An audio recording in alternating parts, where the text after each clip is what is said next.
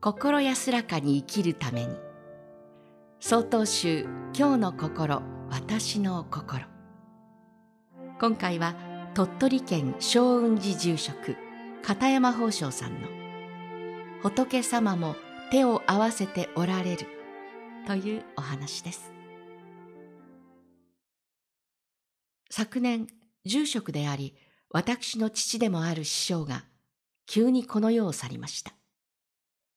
私は喪失感と不安とで落ち着かない毎日でしたが葬儀と四十九日の法要を無事終え徐々に落ち着きを取り戻していきました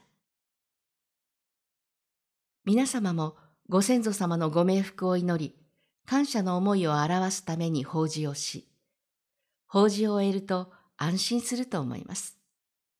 この安心こそ極用の本質のような気がします。お檀家さんと法事をお務めしているとき、ふと思いました。私たちが普段手を合わせている仏様、ご先祖様は、そのお姿を目にすることも声を聞くこともできません。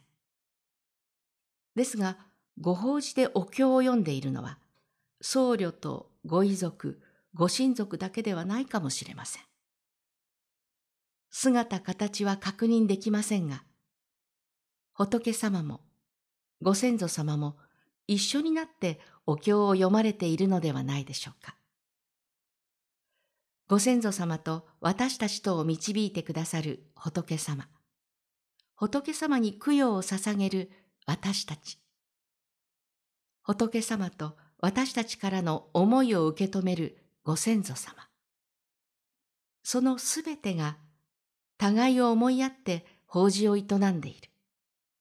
そう思ったとき、私たちは改めて感謝の気持ちが湧き、心安らかに日々を過ごせるのではないでしょうか。師匠の墓前で手を合わせるとき、きっと師匠も、こちらに向かって手を合わせてくれているのではないかと思います。そう思うことで私は安心を得ることができたような気がします。私たちはお盆やお彼岸のお墓参りの際、手を合わせご先祖様に思いを馳せます。ご先祖様も墓前の私たちに手を合わせておられるとしたら、その姿を思い浮かべてみてください。きっと今までとは違うものが見えてくると思います。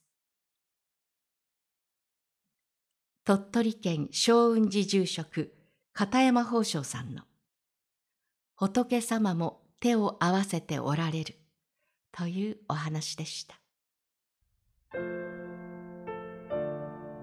続いてお知らせです。この番組のご意見ご感想を郵便番号683-0802鳥取県米子市東福原。1-1-22-402曹洞宗中国管区教化センターまでお便りをお寄せください。もしくは概要欄にありますメールアドレスまでお寄せください。お寄せいただいた方にはこの番組の冊子「今日の心私の心法話集」を差し上げます。次回は島根県定心寺住職木村法天さんのお話ですこの番組は曹洞宗中国管区教化センターがお送りしました。